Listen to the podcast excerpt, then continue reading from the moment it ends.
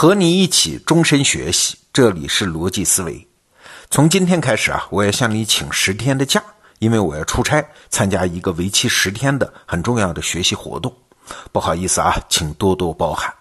但是这十天的内容我们不断更啊，我们请了大家非常喜欢的万维刚老师给我带班，把他的精英日课专栏中的一部分收费内容免费放给你听。那今天的话题是关于学习的，怎样安排学习内容才能让学习的效率更高呢？那接下来我就请万维刚老师为我们解读一篇今年才发布的英文论文，给你用科学讲清楚这件事儿。好，我们有请万维刚老师。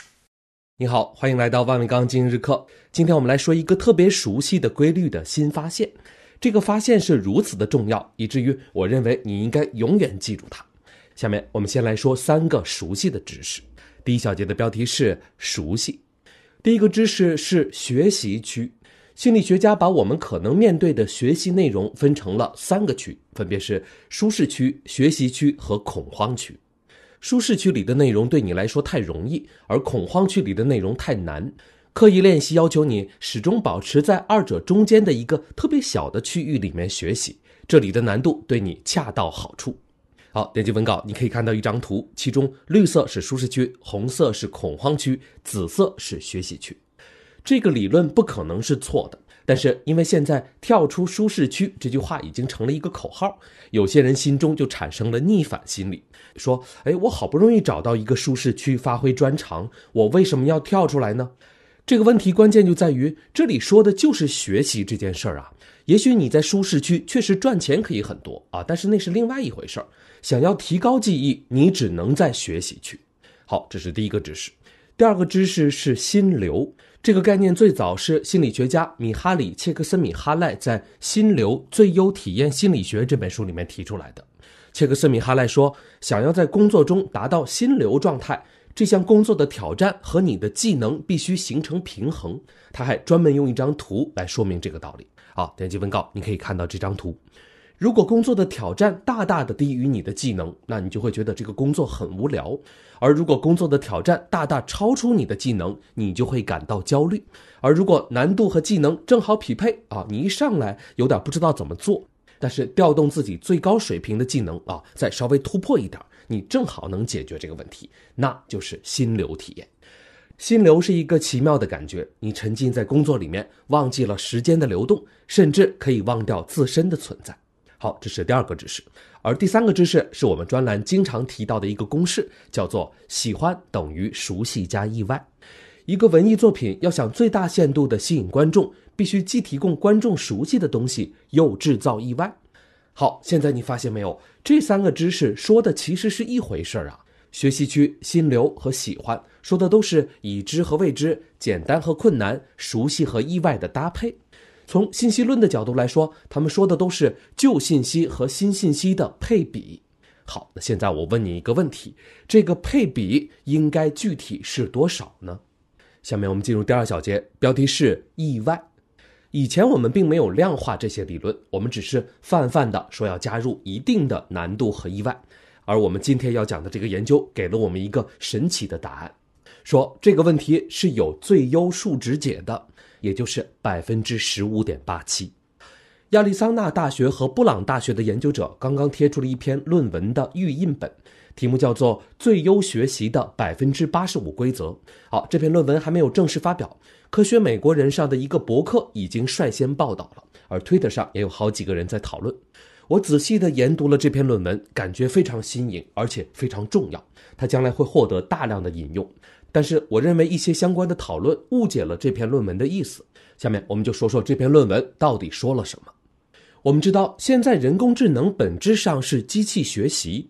我们弄一个神经网络，用大量的数据去训练这个网络，让网络学会自己做判断。网络内部有大量参数，随着训练不断变化，这就相当于人脑在学习中提高记忆。每一次训练都是先让网络对数据做一个自己的判断，然后数据再给它一个反馈。如果网络判断正确，它就会加深巩固现有的参数；如果判断错了，它就调整参数。你看，这个跟人脑的学习也很像。只有当你判断错误的时候，才说明这个知识对你是新知识，你才能学习提高。研究者可以决定用什么样难度的数据去喂这个网络啊，喂是喂养的喂。如果数据的难度太低，网络每次都能猜对，那显然就没有办法提高判断水平。但如果数据太难了，网络就总是猜错，那它的参数就会东一下西一下啊，变来变去，无所适从。这项研究问的问题就是在每次训练中，网络判断的错误率是多少才是最优的呢？研究者首先用了一个比较简单的数学模型做理论推导，然后呢又做了两步。首先用了一个 AI 神经网络学习算法和一个模拟生物大脑的神经网络模型来做模拟实验，啊，总之最后得出一个精确解，就是百分之十五点八七。也就是说，当你训练一个东西的时候，你给它的内容中大约有百分之八十五是它熟悉的，有百分之十五是它感到意外的。研究者把这个结论称为百分之八十五规则。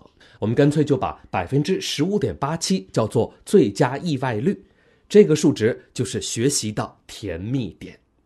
下面我们进入第三小节，标题是最快而且最爽。找到最佳意外率有下面两个好处：第一，它让你的学习速度最快。点击文稿，你可以看到一张图，我们来看一下模拟实验的结果。这是一张等值曲线图，说的是判断出错率和 AI 训练效率两者之间的关系。这张图里面的横坐标代表每次训练的出错率啊，也就是意外率；而纵坐标呢，代表训练的次数。图中的颜色代表训练出来的网络的准确度，颜色越热啊，也就是越偏黄色，代表准确率越高；越蓝呢，准确率越低。我们看到零点幺五八七的训练出错率啊，那个区域随着训练次数的增长，它的准确度的增长速度是最快的。如果出错率是零点四，那训练一千次能达到的准确率，大概相当于出错率是零点一五八七训练三百五十次的水平。点击文稿，你还可以看到一张图，这张图里的三条曲线代表三个不同的训练出错率，横坐标是训练的总次数，纵坐标是准确度。我们看到出错率零点一六的那条曲线，准确度增加的速度是最快的。可以说大大的高于其他两条曲线，所以研究者推导出的结果就是百分之十五点八七的意外率能让训练时间相对于其他数值以指数下降。好，这是第一个好处，我们可以称之为最快。而第二个好处是它能让你在学习中感觉最爽。这项研究使用的例子主要是机器学习，但是研究者也考察了在其他领域中的训练啊，包括对人的教学实验和对动物的训练。大家摸索出来的结果基本上都是要有百分之十五的新内容。这些研究表明，在百分之十五这个点上，人们对学习的投入度是最高的。百分之十五点八七不但是学习中的最佳训练出错率，也是心流率。同时，也是文艺作品的最佳意外率。论文里面还提到，电子游戏的设计者也得用这个比率。如果在这个游戏关卡里边，玩家一点都不会犯错啊，总是能轻松过关，那这个游戏就太简单了，玩家就会感到无聊。而如果出错太频繁，也玩不下去。百分之十五左右的犯错率是最好玩的游戏。下面我们进入第四小节，标题是量化你的学习曲线。我为什么说《科学美国人》那篇博客文章的理解错了呢？因为那个作者从这个研究里悟出的道理是，最好每次考试都考八十五分。他说，如果你考一百分，那这个考试对你来说太简单了，你应该挑战更高的难度；而如果你的分数太低，那你应该降低难度。但是你是不想当一个考八十五分的学生的，八十五分不能把你送进好大学呀！好，学习的目的就是为了考一百分。其实，在我们理解了这个研究之后，就会明白，百分之十五点八七这个比率，并不是学习之后考试的出错率，而是在学习之前你要学的这个内容的最佳意外率。这是先测验后学习的训练方法中测验出来的出错率。能让你判断错误的东西，才是你需要学习的东西。他说的不是我们对一个什么知识掌握百分之八十五就行了。我们关注的恰恰是那百分之十五事先不会的东西，所以最科学的安排不是说期末考试应该得八十五分，而是在每次学习之前，在安排学习内容的时候，确保有百分之十五的新东西。比如说学英语，最理想的一篇课文应该是有百分之八十五的内容是你熟悉的，而百分之十五的内容啊，包括单词和语法，对于你来说是新的。如果是学数学，每一个新知识都是建立在旧知识的基础之上，最好在这一讲里面有百分之八十五的操作是你本来就会的，百分之十五是新技巧。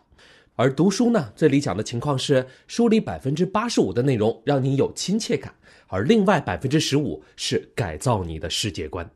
好，那我们从这项研究中至少可以有下面三个收获：第一，熟悉很重要，在学习中遇到熟悉的东西，可以巩固我们的知识，让我们再次确认以前学的是对的。这个并不仅仅是心理上的安慰，人工智能神经网络不需要心理安慰，它是冷酷无情的，但是它也需要熟悉的东西。所以，学习区不是一个感情上的问题，而是大脑认知的问题。新信息重要。旧信息也很重要。第二点是百分之十五点八七这个数值是通用的吗？研究者的理论推导用的是一个特殊的数学模型，但是他们的数值模拟包括考察其他领域中的训练，差不多也都是这个数值。如果我们相信人脑本质上就是一个神经网络，那么这个研究就具有普遍的意义。我私下认为这个数值在任何一个领域都不会太离谱。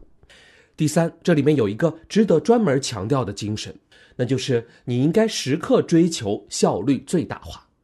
知道一个道理有用和知道这个道理有多么有用有本质区别。每个人都知道，要想学习好，你应该谦虚谨慎、博采众长、尊师重道啊，眼光要放长远，有很大的格局。但是要谦虚到什么程度才好？格局最大要多大？这些都没有量化，不好操作。但是百分之十五点八七这个最优意外率，它是可以操作的。百分之十五和百分之五的进步速度有非常明显的差异。最后，让我们来设想有两个爱学习的人，A 同学他对什么都感兴趣，博览群书，还选修了很多课程。他有时候觉得所学的内容很轻松，有的时候感到吃力，但是他总是那么用功。A 同学热爱学习，他觉得自己学得很不错。但是世界上还可能存在一个 B 同学，B 同学有一个教练，给他精心的安排每次的学习内容，每次确保百分之十五的意外率，B 同学的学习效率达到了最大化。我们知道那是一个特别理想的状态，没有人能确保这样的高效率。但是根据这一讲的理论，B 同学假以时日，他的学习成就将会远远超过 A 同学。你想想，这是多么可怕的一个事实！好，内容听完了，我是罗胖。三年前，万维刚老师从美国大学辞职，全职给咱们得到 APP 的用户提供知识服务，为你追踪全球主流精英的最新认知。那现在你在得到首页搜索“精英日课”四个字，就可以看到万维刚老师的这三季课程，每一季都值得你加入学习。